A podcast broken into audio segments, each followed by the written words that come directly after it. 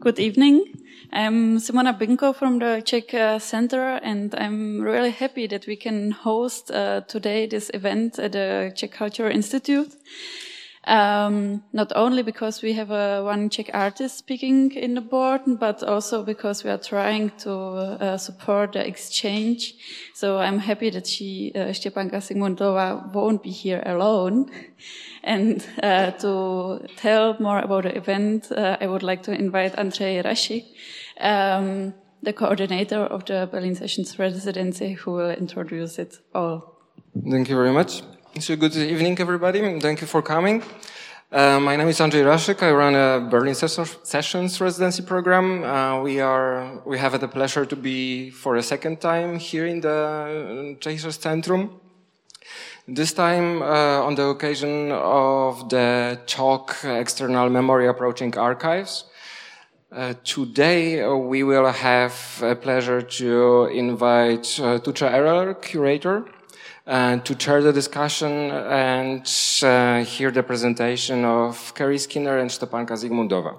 Stepanka Zygmundova is an artist who came yesterday from Prague for a one month long residency program here in Berlin.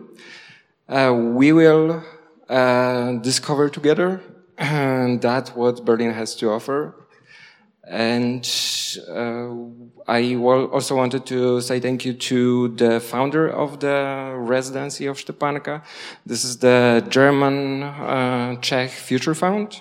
And the residency is conducted in the close cooperation with the Czech artist in residency program called Karlin uh, Studios and Air Futura. Um, we have planned uh, three presentations and a discussion afterwards. So everybody who has uh, urgent questions can uh, note them down and ask uh, ask at the end. I've heard already that some people came with very specific questions about archive and archiving. Uh, one more logistic point. Uh, their discussion and the presentation will be audio recorded. Uh, so maybe during the Q&A we will um, hand you the microphone. So uh, you will be uh, later also present in the podcast. During the presentation, we will be taking pictures. So if you don't want to be on the pictures, just tell to the photographer. and we will, uh, we will try to uh, solve it in the production of the images later, which will be uh, shown on the website and the social media. So, uh, without further overdue, I would like to invite uh, Tuche, Kerry, and Stepanka to take the place on the podium.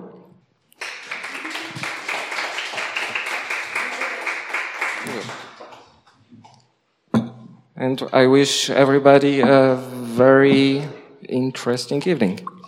Thank you so much and welcome everyone. Before starting my own presentation, thank you so much for Andrea uh, inviting me to uh, moderate this event.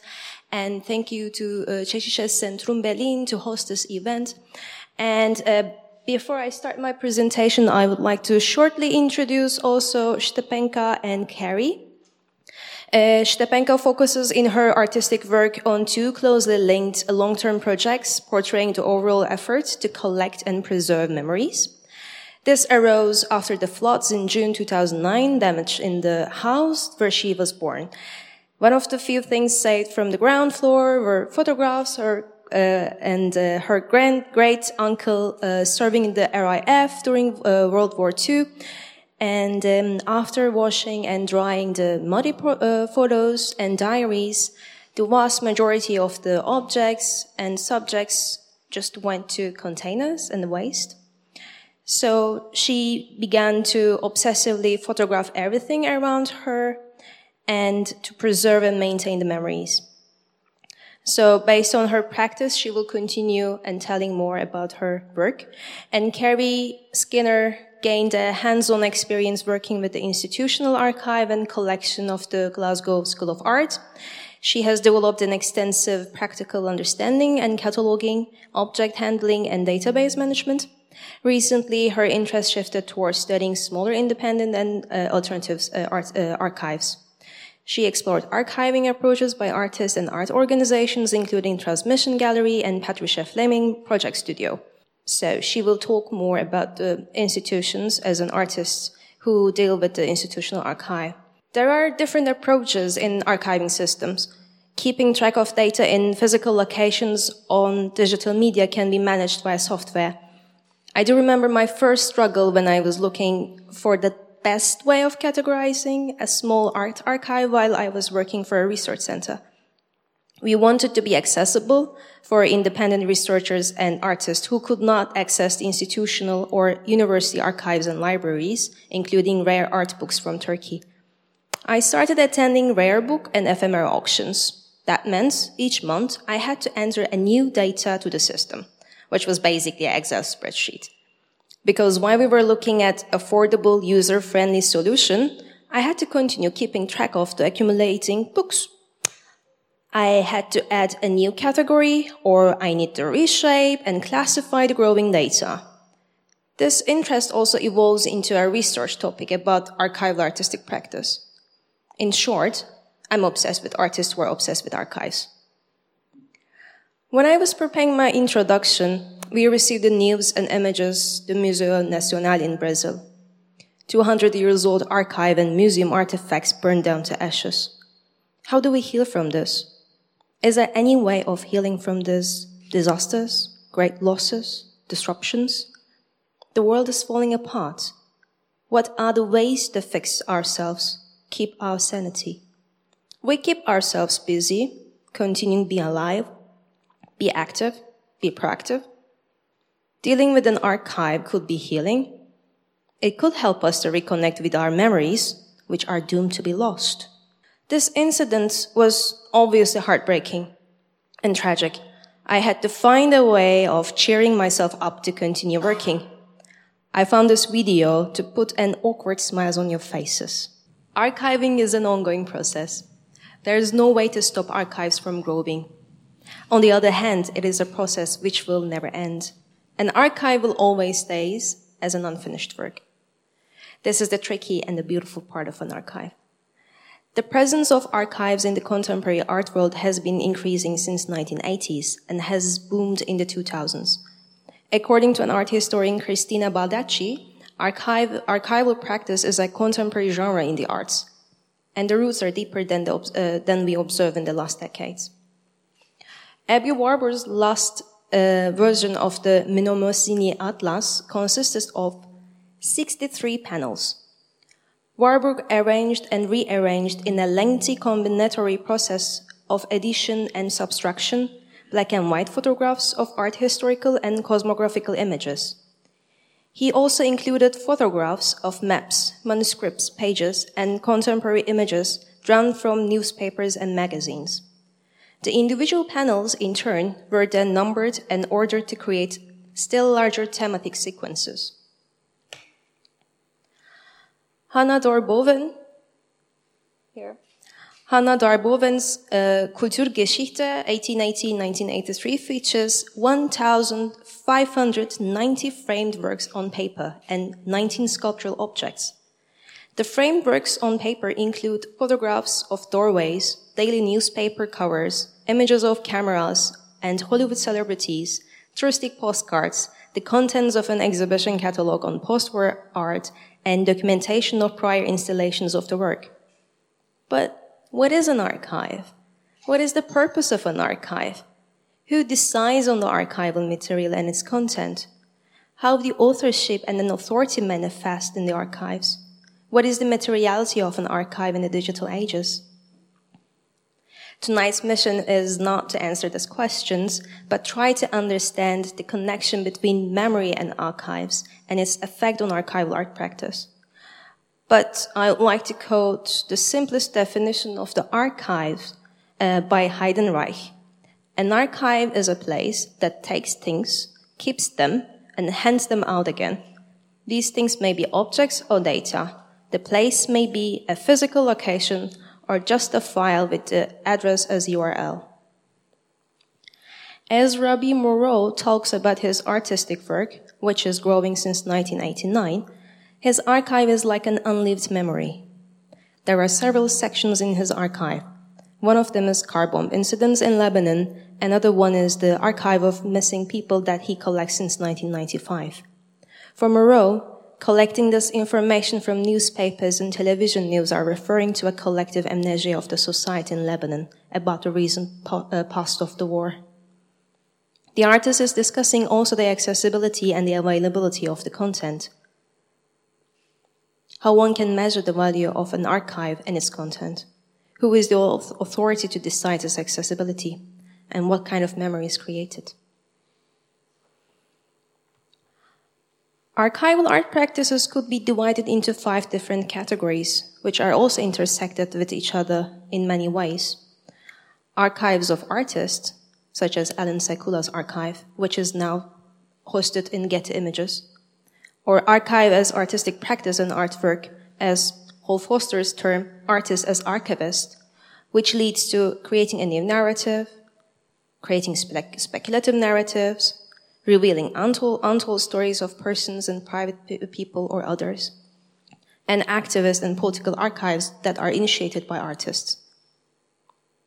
Archive-inspired artworks and projects based on existing archives also leads to new narratives, revealing untold stories and keeping memories. The fourth category would be archive exhibitions in institutions and institutional archives, which not necessarily always link to artistic practice, but then you just see and realize the exhibition based on curatorial team from an archive. And the fifth one would be archives of curators, as the biggest curators, this important uh, contemporary art world in Harald Szeemann and Rainer Blochs and Hans Ulrich Obrist, which became exhibition spaces at the end. Before I give the floor to Carrie and Stepanka, I would like to share four more artistic practices. Walid Raad is an artist and uh, associated professor at a university in New York. The Atlas Group is one of the artist projects started in 1999.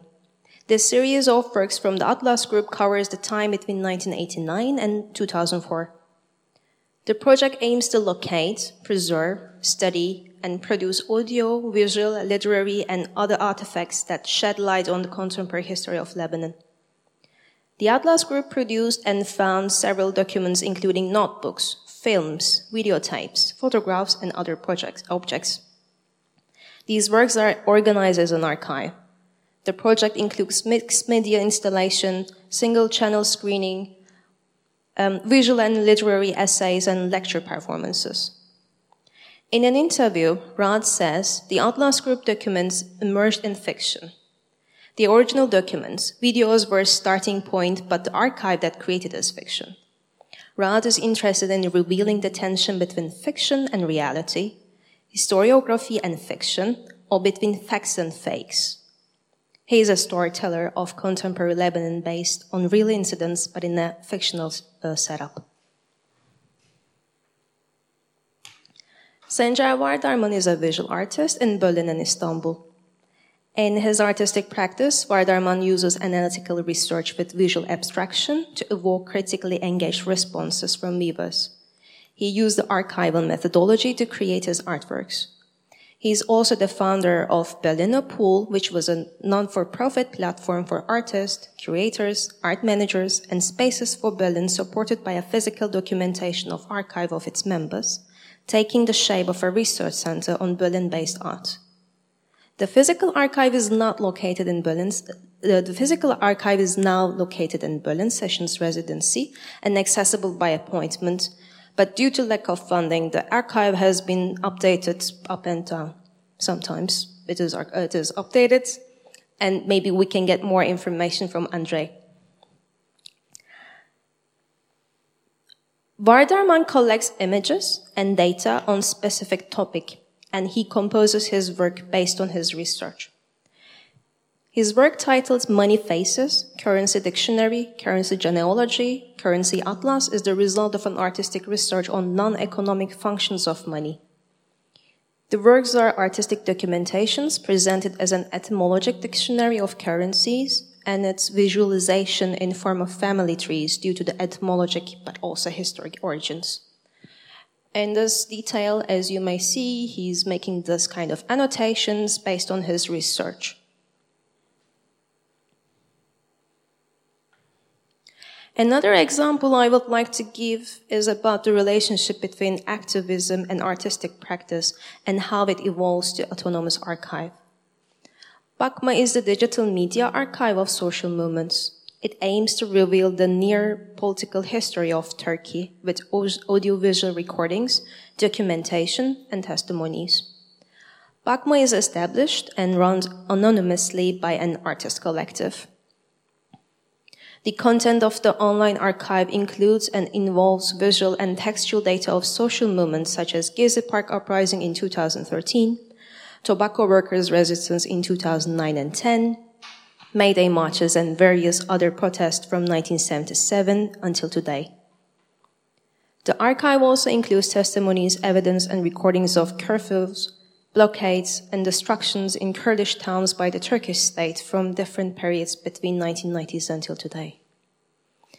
Lately, it also added specific political movements from other parts of the world, such as immigrant protests in Athens, G20 protests in Hamburg, and 2018 May Day March in Melbourne. And more content will be added. The content is available under the terms of Creative Commons license, which means that it is accessible by anyone and then actually you can create your own account and upload videos as well to this platform. The last example I would like to show you is Unlimited History by Ramesch Daha, an artist based in Vienna. She was born in Tehran and moved to Austria, and her family, when she was seven, they moved to um, Austria at the age of seven. The project, Unlimited History, is based on her family history, connects her private story to the public history of Iran. The starting point of her work is a video of her grandmother's telling her childhood memories of uh, Reza Shah period, where she tells us how the streets she grew up was the same street that Tehran conference with the three principal allies of the anti-Hitler coalition in World War II took place. During her research in public and private archives, she realizes that, that the point that connects the relationship with Germany and Iran was, was the construction of Trans-Iranian Railway. So she focuses on the railway construction and uses it as a connector of traces of historical, subjective, and objective lines in her work. Besides exhibiting um, her research diary, videos, and found objects, she also prepared a conceptual artist book for her project. Now I would like to give the floor to Carrie Skinner to talk about her artistic position in an institution's archive.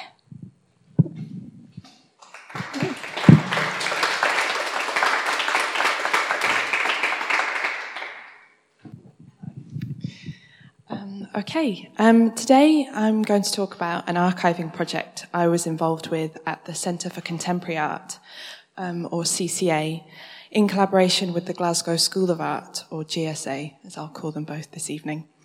Um, the project was funded by the Arts and Humanities Research Council, and its full title was The Glasgow Miracle Materials for Alternative Histories. And I'll, um, I'll go on to talk a little bit more about the title and the subtitle later.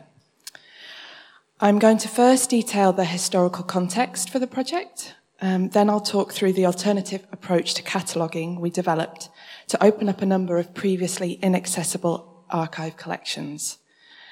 I'll also touch on the questions of what motivates an art organisation to archive, how to ensure sustainable long-term management of arts organisation archives, and how can an artistic community develop and use their archives with the support of the archive sector? Um, just before I start, um, that's uh, the list of the full project team, and I'd particularly like to cite my colleagues Francis McKee and Susanna Waters, whose um, published research papers have influenced my presentation today. So, the Glasgow Miracle. Um, in the mid 1990s, the curator Hans Ulrich Obrist visited Glasgow, and he was struck by the appearance of a self sustaining and energetic artistic community, apparently coining this effect, the Glasgow Miracle. Shortly after, in 1996, Douglas Gordon became the first Glasgow based winner of the Turner Prize. And the ongoing success of Glasgow trained or Glasgow based artists in relation to this prize has helped to establish the city's reputation as an art centre of international importance. I was trying to do the maths today, and I think this, Glasgow has six winners linked to the city of the Turner Prize and 17 nominees including this year's Charlotte Prodger, who hopefully might win. Um, she's a very good artist. um, so um, the rise of the generation that included Douglas Gordon, and David Shrigley, Simon Starling, Christine Borland, to name some of my favourites, um, and the transformation of this post-industrial city far from London into a successful hub for the visual arts may have seemed to be a miraculous occurrence.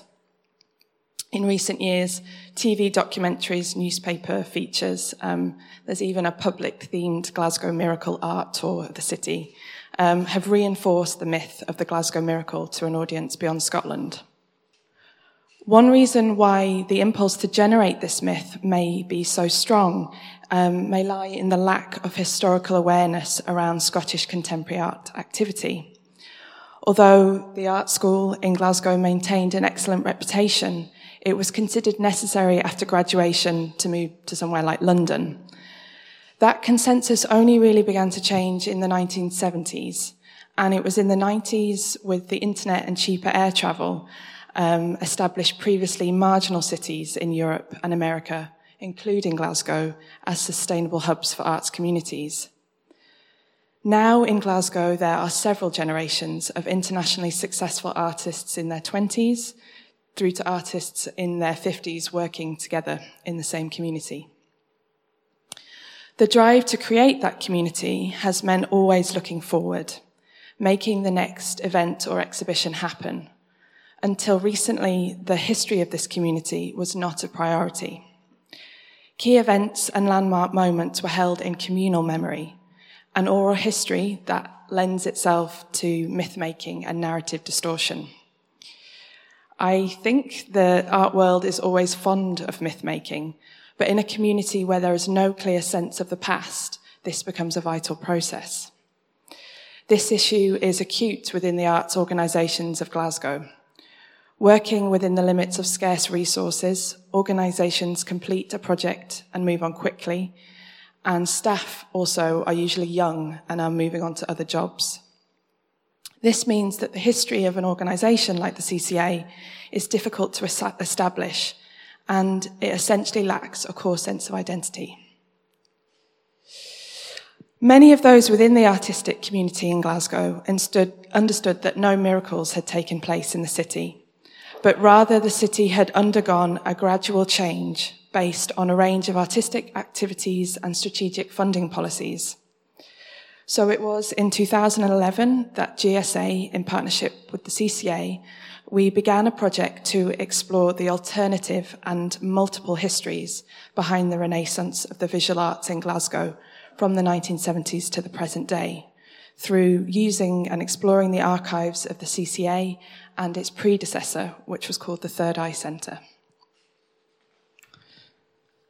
Here is the Third Eye Centre.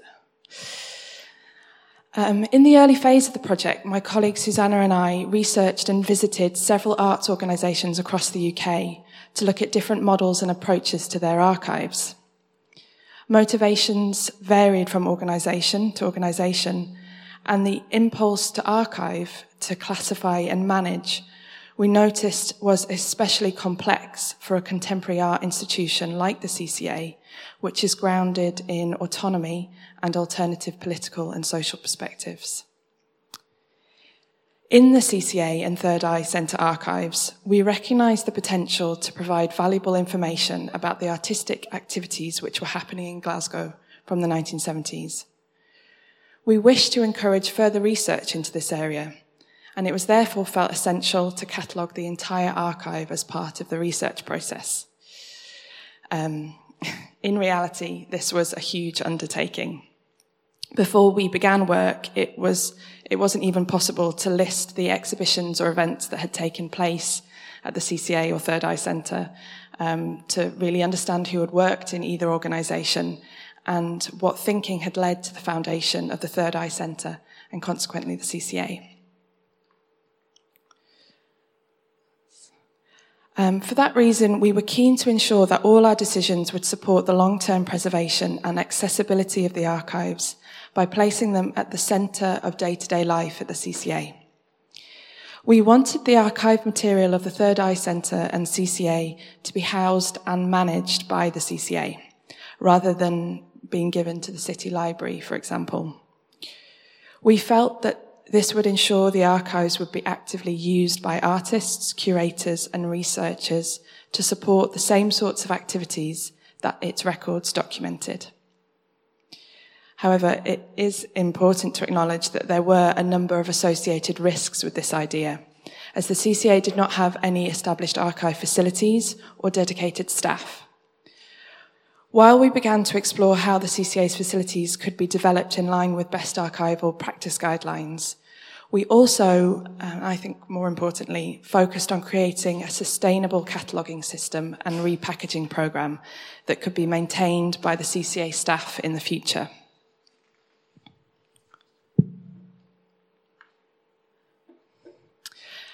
So, the records held in the Third Eye and CCA archives are in many ways very similar to the material held in any other business archive.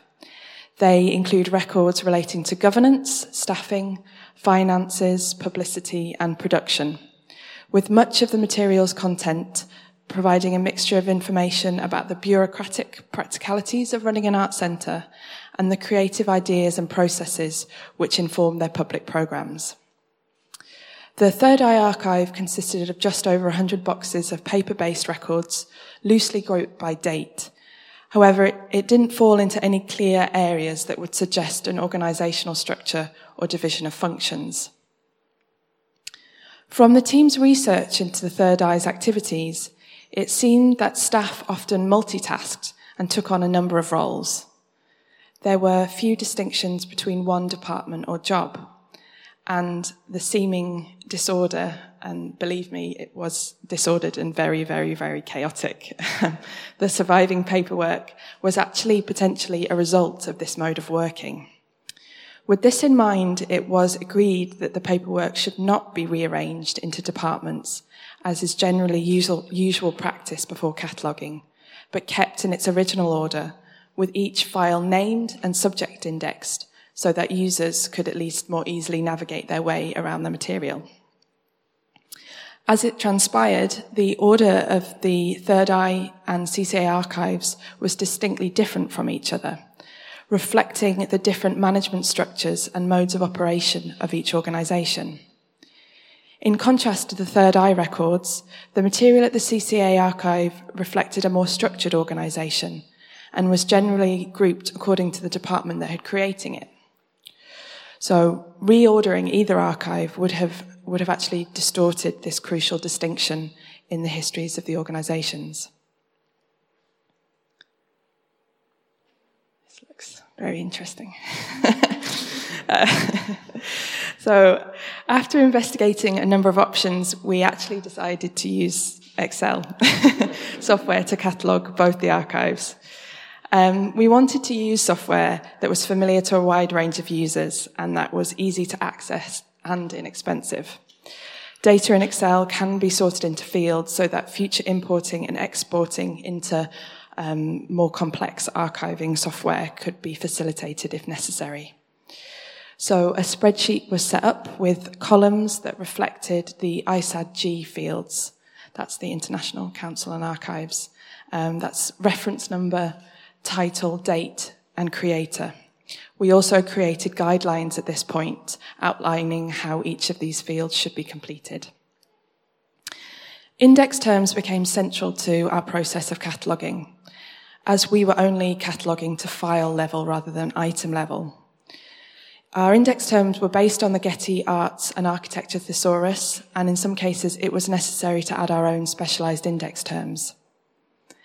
By the end of the cataloguing process, a fairly strict list of about 100 index terms had been developed, which researchers could and can now use to browse the archive. Because the CCA and Third Eye archives are so dense, covering so many individuals, artists, events, and communities of potential interest that we couldn't possibly catalogue in detail, the use of index terms flagged these pockets of material for future users. During this process, um, I was very aware as a practicing artist that I, I am also an active part of the same community that I was cataloguing, and also the limitations of my knowledge, um, having only lived in Glasgow by that point for about six years. I was always concerned in the beginning about what I might miss, what wouldn't jump out at me, jump out at me as relevant or as important. So the process of adding index terms then also became a kind of reassuring safeguard to ensure that nothing could slip through the process of cataloguing. Um, I, uh, yeah, an amazing team of five recent um, art school, Glasgow School of Art graduates were recruited to assist me in this cataloguing process. Um, this team were able to test out the cataloguing, digitisation and repackaging process that had been developed by Susanna and I, as it was important to ensure that these processes could be followed consistently by individuals who did not have a specialised knowledge of archive theory if the CCA staff were to maintain the archive in the future. I love this. This is my, the favorite, my most favorite thing that we found in the archive. quite an ambiguous thing, but. Um, um, so, the Glasgow Miracle Project's core provocation was that arts organisations' archives are an essential tool in researching the cultural re- regeneration of Glasgow. Testing this theory, um, we took the slightly unusual step to open up the archive to researchers and artists during the cataloguing process. Um, this I've said partly, but I think this was entirely encouraged by um, Francis McKee, the, the lead researcher on the project. His enthusiasm to be hands-on and to get started using the archives. Facilitating access did, of course, take up my time, as files had to be pre-checked for sensitive material and supervision was also necessary. But actually opening up the archive in parallel with cataloguing um, informed our, cat- our kind of cataloguing methodology and allowed us to trial our cataloguing system and index terms and kind of tweak things as we went along. Um, during the project, um, the kind of two and a half, three years that we were um, cataloguing, we facilitated almost 100 researchers. Um, not only did this prove um, already the usefulness and demand for the archive, it also validated our approach to arrangement as, as many visitors to the archive said that they actually enjoyed the slightly disor- disorganized nature and of the, of the, um, the archive, feeling that it retained um, a more authentic experience of the original use of the material.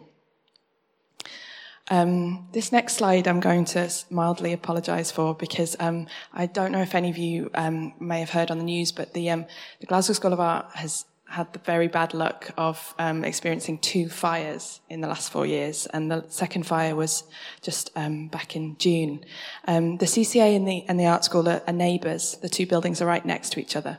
So um, the CCA has actually been closed um, since the fire at the art school because the area isn't safe, which is actually um, causing a, a really significant impact on the art scene in Glasgow. But because of that reason, I've struggled a little bit this, um, to get slides for this event. Um, and I would have asked the CCA staff for a, a, professional picture of the archive room. But unfortunately, I only have this really unprofessional picture of the archive room. Um, this was not long after it had opened, so my colleague Holly and I were, were really proud and excited. Um, but I, I, really wanted you to see um, where we, what we ended up with at the end of the process. Um, the three-year project produced many, too many outputs to talk about in detail this evening. Um, included the digitization of videotapes, collection of oral histories, several public events, um, commissions of new artwork, and an exhibition. Um, I'm going to just focus on, on this one particular outcome as I'm particularly proud of it, um, which was the building and establishment of a dedicated room in the CCA to house the archives and provide user access. Um, in a building where there is always demand for pressure and space, um, demand and pressure on the space in the building. This achievement should not be un- underestimated. Um, when we designed an archive that would be as low maintenance as possible, um, ongoing maintenance of the archive is still a significant undertaking, and it's an amazing commitment by the CCA to take this on. The room is really at the heart of the building, and with Francis's energy, it is kept at the centre of day to day activity and programming at the CCA. Through the project, the, the, CCA and Third Eye Archive has become visible and known to the archive community in Glasgow and Scotland in a way that I'm confident will ensure sustained professional support. So. Um, throughout the project, we were also approached by a number of other arts organisations who wished to work with their archives, but were unaware of where to look for advice. Most of these organisations did not seem to wish to donate their material to an established archive, feeling this would potentially make it less accessible to them. They were interested in working more closely with the archive profession to support in-house archiving. We were, of course, happy to discuss our experiences with them and to point them in the direction of professional bodies who could offer up to date advice and best practice guideline, guidelines on cataloguing and preservation. Um, throughout the project, um, it kind of became clear to us that it seems that a model of arts organisations managing their own archives with support from the archive profession may be emerging in the UK. The current interest and enthusiasm within the fine arts sector for working with archives in alternative ways is being harnessed by more and more of the archive profession.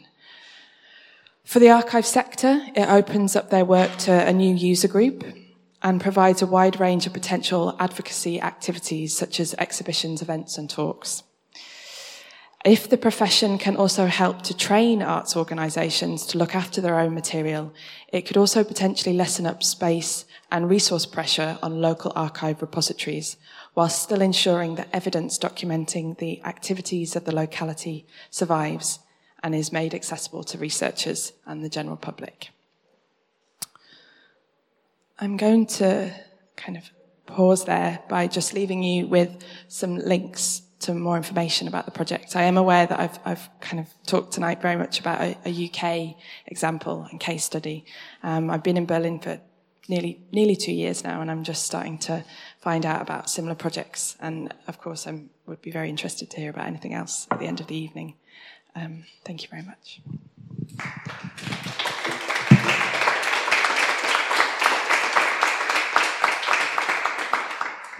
Now we would like to have Stepanka's presentation.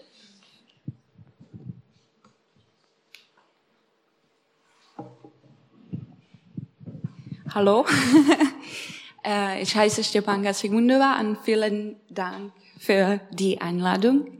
Und ich fühle mich uh, hier zu sein. Vielen Dank. so now in uh, English. um, uh, I studied uh, Academy of Fine Arts in Prague, and also I was uh, involved in archival impulse uh, um, project in CSM, Central St. Martin's in London, uh, where we were collaborating with Warburg Institute and British Library and UCL Museum, so we could get into the archive of Warburg Institute and work with that and learn something for it from it. And uh, I think I, I'm not in the start of the presentation, so I I show you the picture where everything started for me. Uh, like um, how did I get to archiving and why? Uh, what was the reasons and impulses? So this is the picture of um, uh, where the look from our window uh, you cannot actually see much, but uh, you can see some water there where is actually, uh, this is actually our street. So it's in front of our house. It was just in one moment with a blink of an eye, uh, a river. So, um, uh, it was like massive experience to have uh, because you're not used to see the river in front of your house or in your house. So the trigger trigger of um, me starting archiving and photographing a lot was a flood in our um, house where I was born, and this is actually our street. And uh, across the across the street is there is a, a pub where people were um, just like surrounded around the bar because they were stuck there, but they were trying to drink everything before the water gets it. So this is like how we deal with problems in Moravia. uh, so they were calm.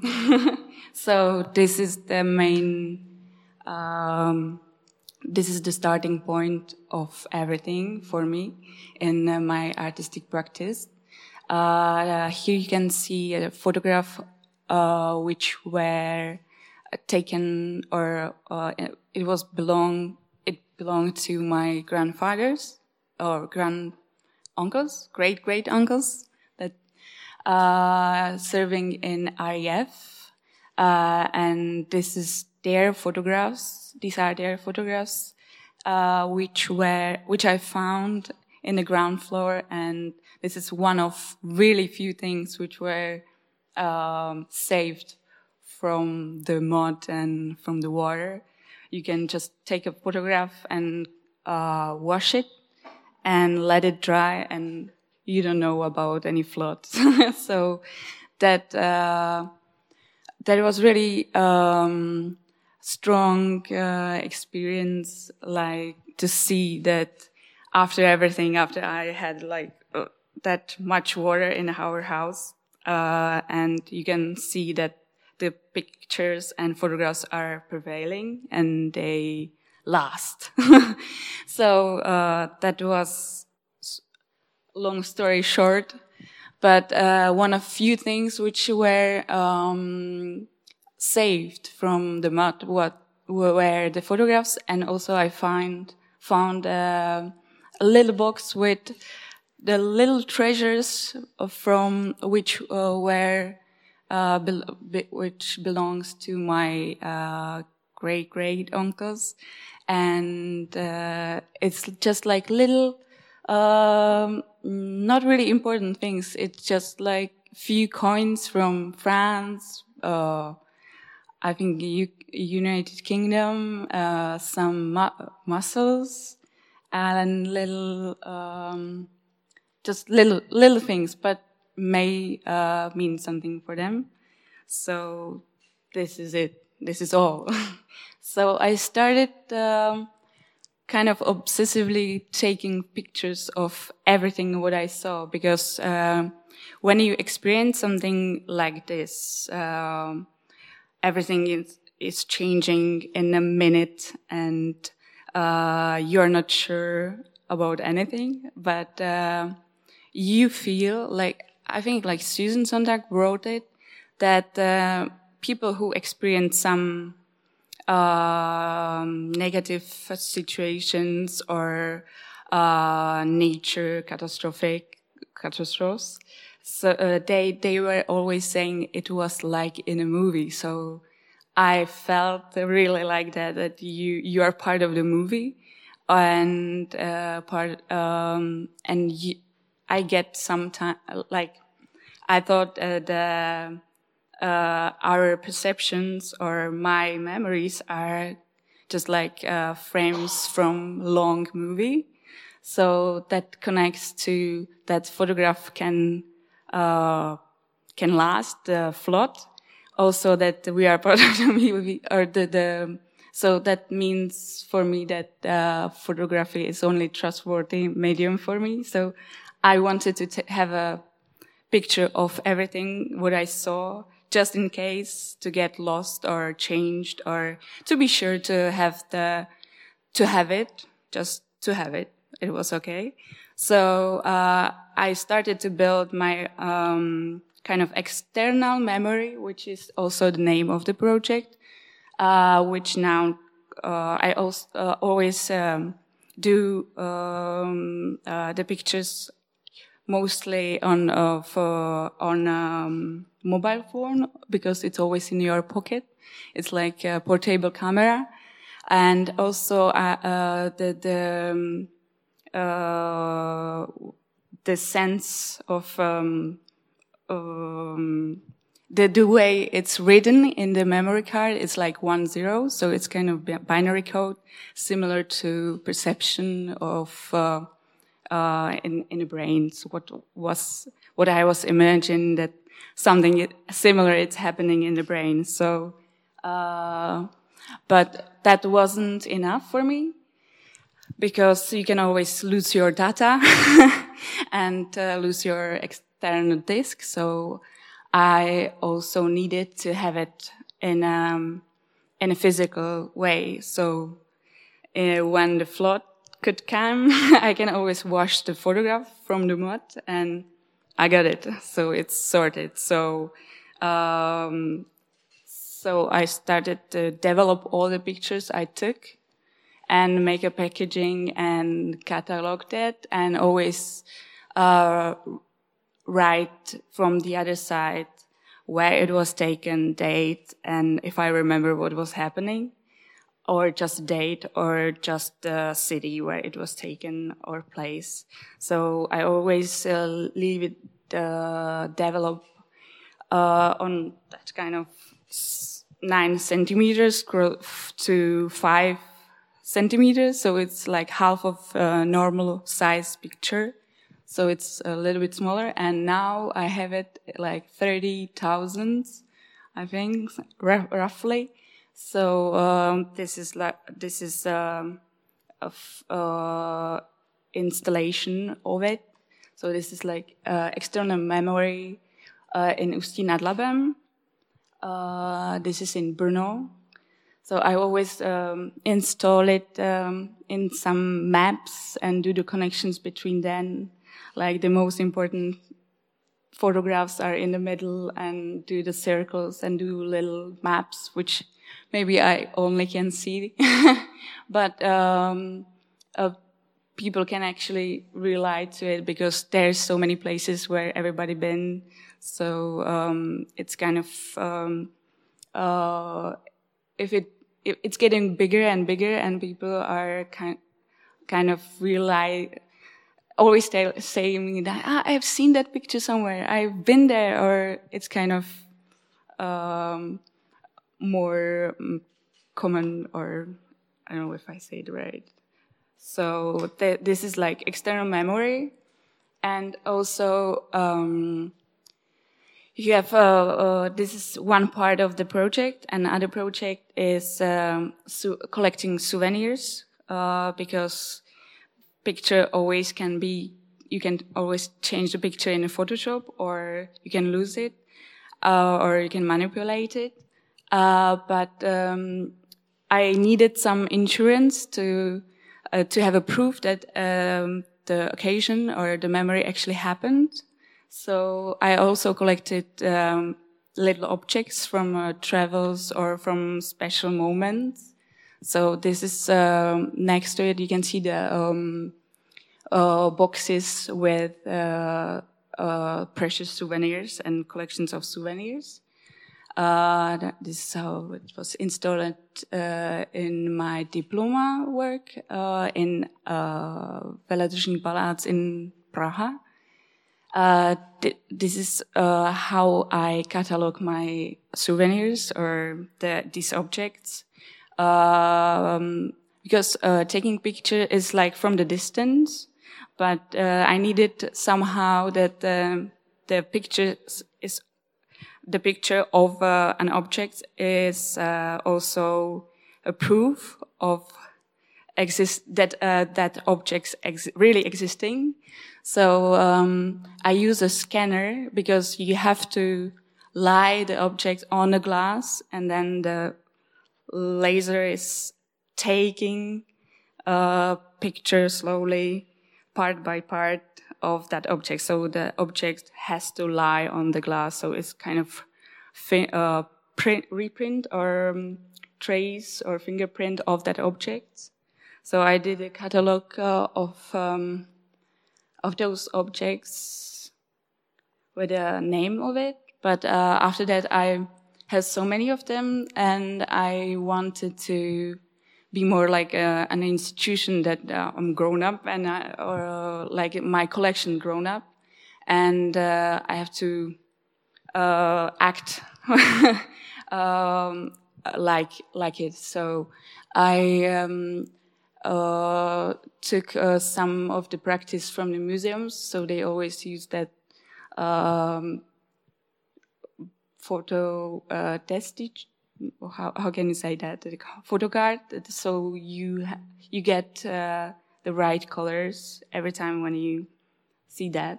So and you, you, can actually see here that there is some mud from from that flood so this is like circle. And to keep sanity that uh, if you uh, you um, you showed, uh, Tuches shown the video that uh, you, if you, the archivist or um, um, artist, also archivist, um, you are you are your own master, but you uh, know that you're um, you, you have to keep your sanity because sometimes it's like um, you know that it's uh, impossible to more it's grown, more impossible to have everything photographed, everything written, everything sorted. So um, I uh, do also the little side side projects which are um, which developed during the the main two projects, uh, which are like what do you do if you don't have a camera and you cannot take a picture of that moment or if you don't have a time or if that moment is so quick. So you, I started to write down my memories uh, on cards. Uh, so it's a kind of opposite way how to memorize or get the memories back. So the photographs are, you get look on it and you um, get your memory in your brain but uh, you actually now you read it and you imagine back your memory. So it's kind of like opposite way how to get it, and it's about 580 of them. And the other part was, what if you lose everything? Like um, as we heard about the National Museum in um, Brazil, Brazil. Uh, if everything get lost, what do you do, or what what can you uh, keep with you always? Uh, so I started to map all my scars, which uh, every scar has a link of the accident or memory or where it happened, or uh, it's something some traces which you carry uh, every day with you all the time. So, and we have in Czech a little uh, sentence that uh, always parents say to their kids that uh, when you grow up, uh, they the scars they will disappear. So uh, I'm trying to uh, when before you get married. So um, so we will see when I get married and if they are still going to be there. And the other part is just in case project and I was uh, trying to learn how to write with my left hand uh, for one school years, just in case. and this would be everything. Thank you for your time.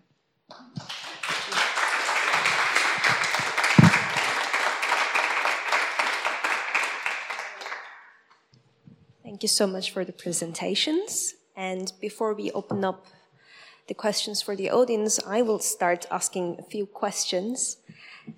Um, but my first question will be to Stepanka. And I was uh, I mean, actually also to you, Carrie. So it is actually a question for both of you. Both of you are artists and practicing in a different way. So you're much more involved within the institution as a, as a researcher, but also you're a practicing artist and you are dealing with your own privacy. So in that sense, how it is liberating for you to work with an archive or is it a kind of a liberation? Because for me, working with an archive and how it works uh, for the audience is that, that this material is have a new voice, a new presence, and how it works for you when you are working with an archive. Um, yeah. Uh, yeah, this is an interesting question for me because actually um, I am an artist, uh, um, but archiving is, is really like my day job.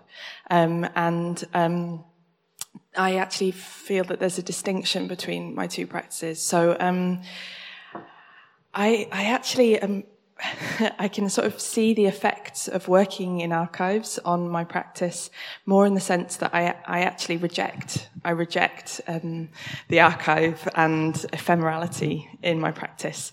Um, it was actually a friend who pointed out um, uh, earlier this year, um, I, I, stopped making sculpture um, after the fire, the first fire at the art school, um, and I wonder perhaps uh, if this was a reaction or a response to um, really witnessing the kind of the, the sort of anguish of the community in Glasgow when we lost um, a significant painting collection and a lot of um, uh, important um, architectural architectural building and, and objects. Um, yeah, so I, I'm in a bit of an odd position as a practicing artist who also works in archives. Yeah, I'm sort of sidestepping the question a little bit, but perhaps, um, yeah, because it's my day job, I, I actually, um, um, yeah, sort of step away from archives yeah. a little yeah. bit. yeah. How about you, Stepanka? I'm not sure if I get it right, but. Um, I mean, more or less, actually, you were talking about your practice comes from your own experience. Yeah, yeah, yeah. And how it, is it, it gives you a kind of a freedom to work with this, uh, objects or actually is it also limit you? Yeah, because, um, yeah, it, it's really free. It's everything on me and, um, uh, it kind of scares me in the same way because you are your own boss. So, you have to be tough on yourself and do it right. but you are also you, so you're you kind of know about your weakness, and um, it so you have to be dog on you to get it everything right. But it's you have also the freedom to work with everything. As I uh, install all these pictures, it's like uh, I always do my own maps and I like to surprise myself too.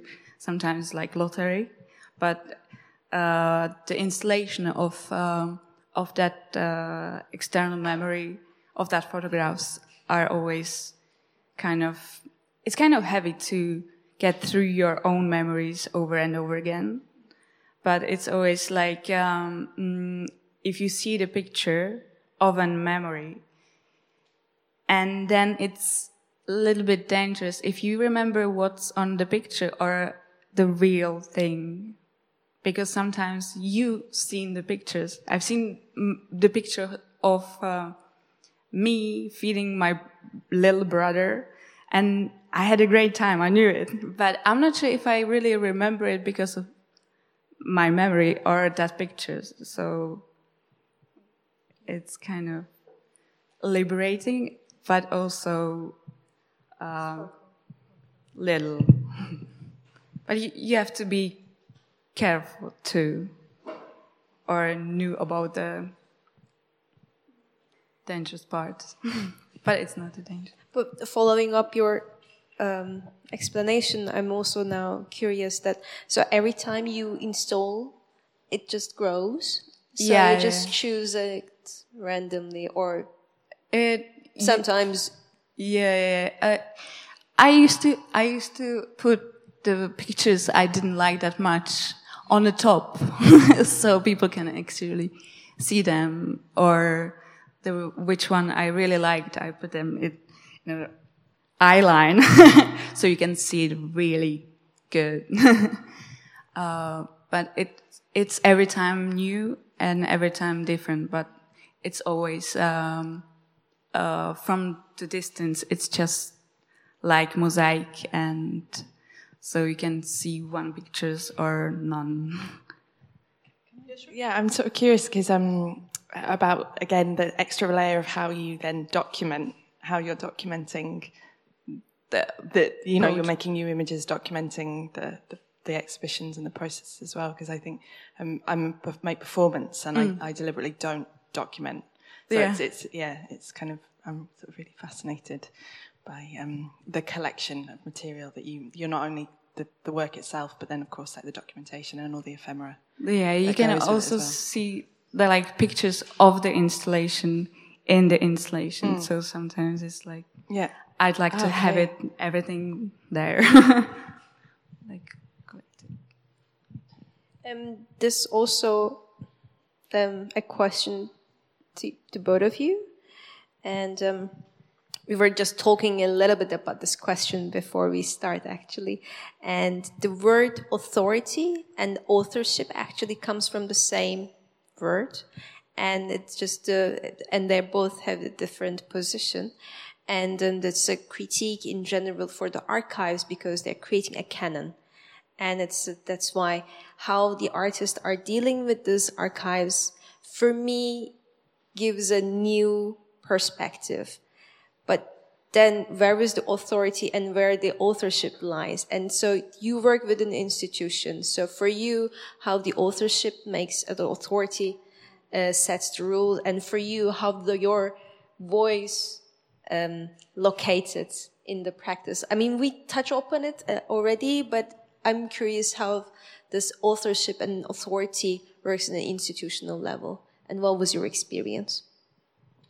Um, well, I think um, the example that I used um, about uh, using the use of index terms, I think um, in, in, in archive terminology, we, we use the word authority to describe, um, uh, there's like authority terms. So something like an index term is the, is the um, agreed way that a word will be spelt um, or a word would be defined um, in archives. So um, my experience, um, uh, yeah, uh, using index terms, um, cataloging, being very aware of my my own oh, sort of personal subjectivity and the limitations of my knowledge, um, but really um, also recognizing that there are practices in archives that are an attempt to um, um remove the potential um, subjectivity of the archivist. So the reason why there are international guidelines on archiving standards is a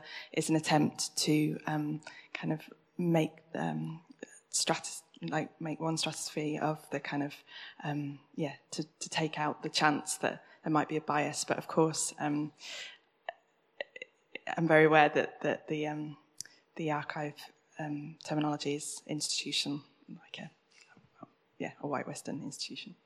Yeah. Do you have any questions or comments?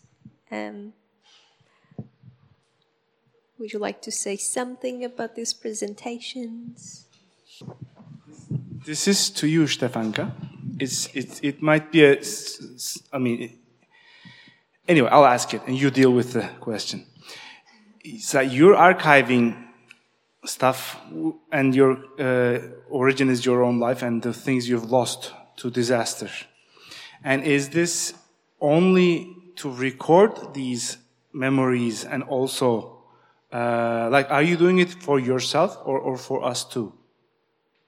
Uh, like, are you trying to be basically? This is going to be a challenging question, but it's not a critical question. Okay. Are you trying to be unforgettable? Forgettable.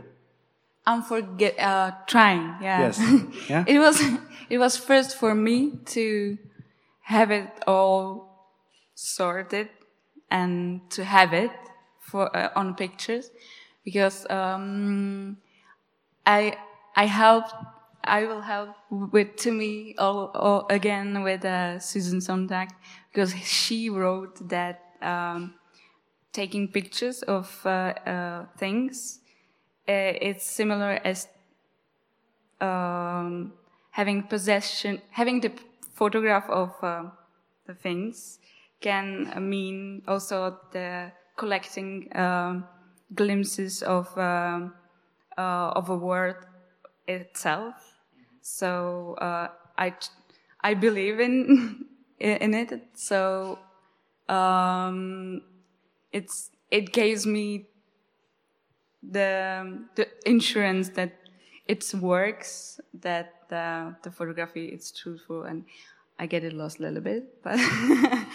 um, uh, but first, and begin, at the beginning, it was for for me, really autotherapic. But mm-hmm. after years, it became more clear that it's gonna be more project and mm-hmm. um, I have the the trigger trigger part.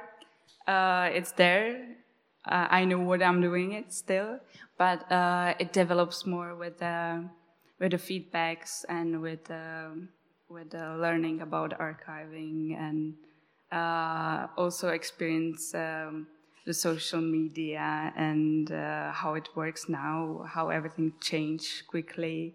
So you um, how everything dip- disappears really quickly. So mm-hmm. you kind of uh, uh, get the feedback of um, of that you are doing uh, you have to continue it, right. whichever reason is that. But I don't know if I answered the. You, you did. You did. I mean, there's no right or wrong answer to this. Yeah. And one more question: If one day someone, I mean, you are archiving for yourself and you're archiving your stuff. Yeah. What if someone came to you because you have an extensive knowledge of how to archive and classify, categorize things, and also to display them, to present them? Mm-hmm. What if someone came, like I or someone else came to you and like, why don't you archive me? Like. I want to be unforgettable too. How would you respond to that? And how would you do it if you said, had yes, said yes to this task? Ooh. I think I have like enough work with archiving myself or let's say so like I would like let's say I'm like let's say I'm like rich I give you like a hundred thousand euros like ah. it's not it's something that you wouldn't want to say no to just imagine it's just an imaginary question well let's say she doesn't she says yes okay how would how would how much of a difference would it make that's what I'm after actually it's not about the money of course I mean like massive difference or I wouldn't have like you know if you gave me money, it's not the same thing as um, as your reasons for trying to archive it for yourself. It's not. It's like. So you would say no. Okay. Maybe no. Yeah. Okay. Sorry. You, take it. Okay. Right. Let's talk after the show. I have like 50 euros with me. I'll pay the rest later. Yeah. Because you, uh, I mean, we do it all anyway, like on uh, our Instagrams, Facebooks, and social media. You you do it by yourself pretty good, I think. I mean, not me. I actually learned about Instagram from her. I okay. I don't have an account. She, but no, I mean, they, but is it, it's random stuff. You just take a photo and post it, and then you you, you forget about it. Mm. I mean, really, and people also because people are subject to the images like we probably see hundreds of images every day mm. with our mobile phones. So we, I don't think we remember most of them. Yeah. I don't think I remember all the pictures there, maybe, but I'm always surprised that I get to it. But imagine, like in 50 years, I think it, you know, or if I get an Alzheimer or something, or you know, if how to get ill, how to get insurance that you know, before keeping your own sanity.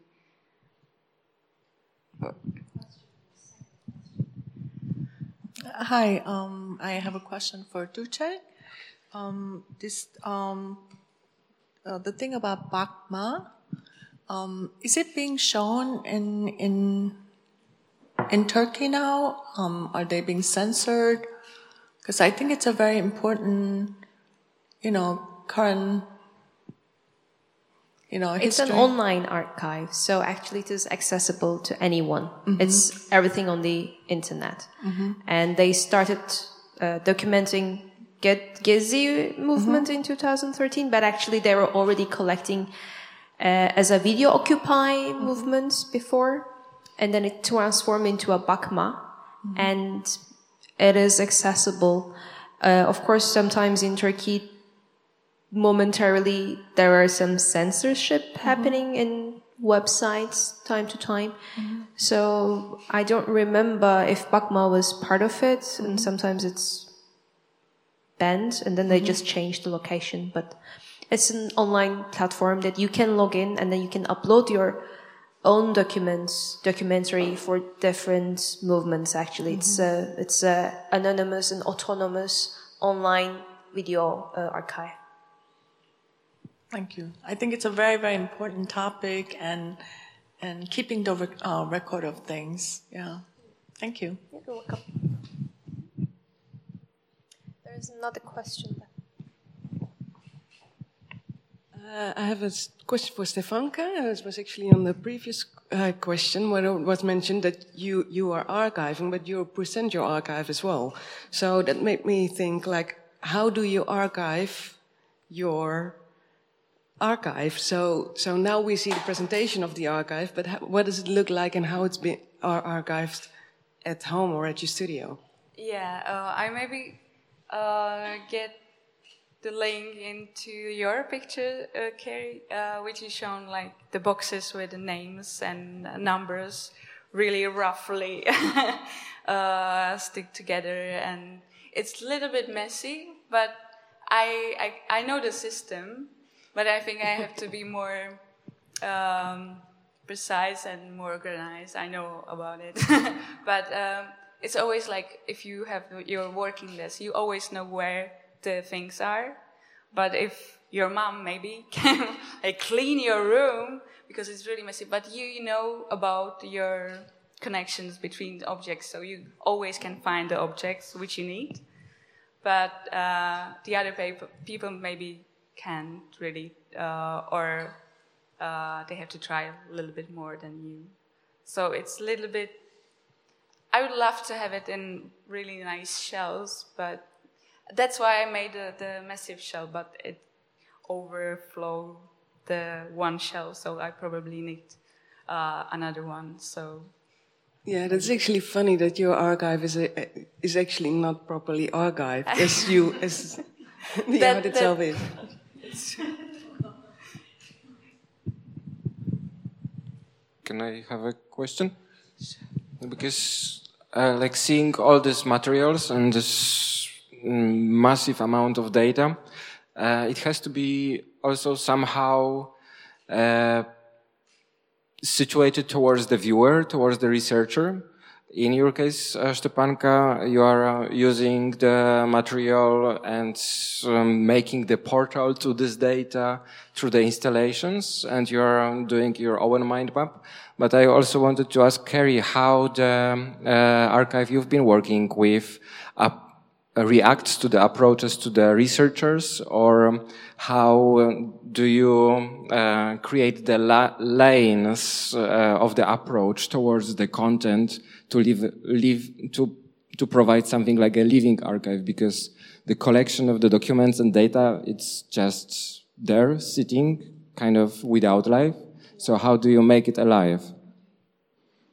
Yeah, that's um, yeah, that's um, an interesting question. Um, um, practically, access there's there's a website with the online catalogue. Um, but really, more important than that, um, in our project, we we did several things. Two things I think are particularly important. One is um, alongside the cataloguing process, we also began collecting oral histories, um, and I'm a really big kind of advocate of the collection of oral history interviews. Um, um, that's sort of the inter- interviews with, um, in our case for our project, um, individuals who were associated with the organisations historically.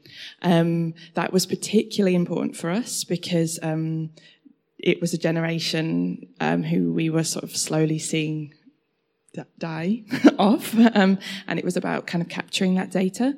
But it also um, illuminated the material. Um, those oral histories are online alongside the archive catalogue.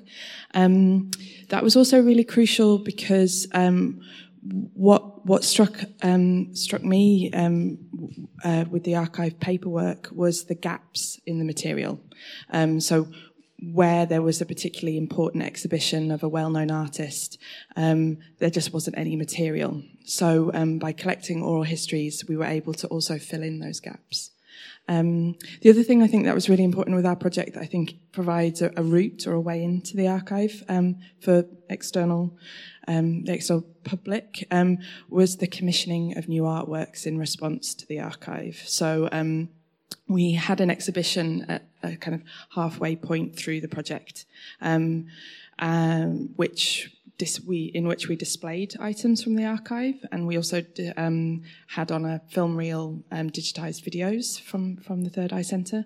Um, but we also commissioned, I think it was about eight artists who um, spent time in the archive, found their own way through the archive, found their own particular interest interest in a particular story or an item or an object. Um, and I think there was a slide, I think, of, of that exhibition, um, and that proved really useful to kind of generating awareness of and kind of visibility of the archive. So I think that was a few possible approaches that we kind of undertook in the project. Thank you.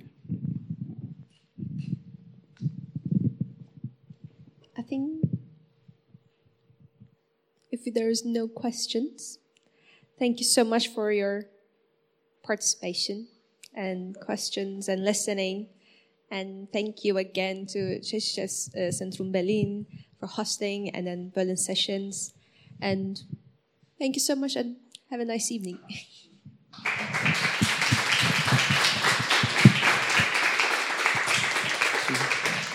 Thank you for the evening and for your input, and thank you for hosting us. Uh, Simona, do you want to say something?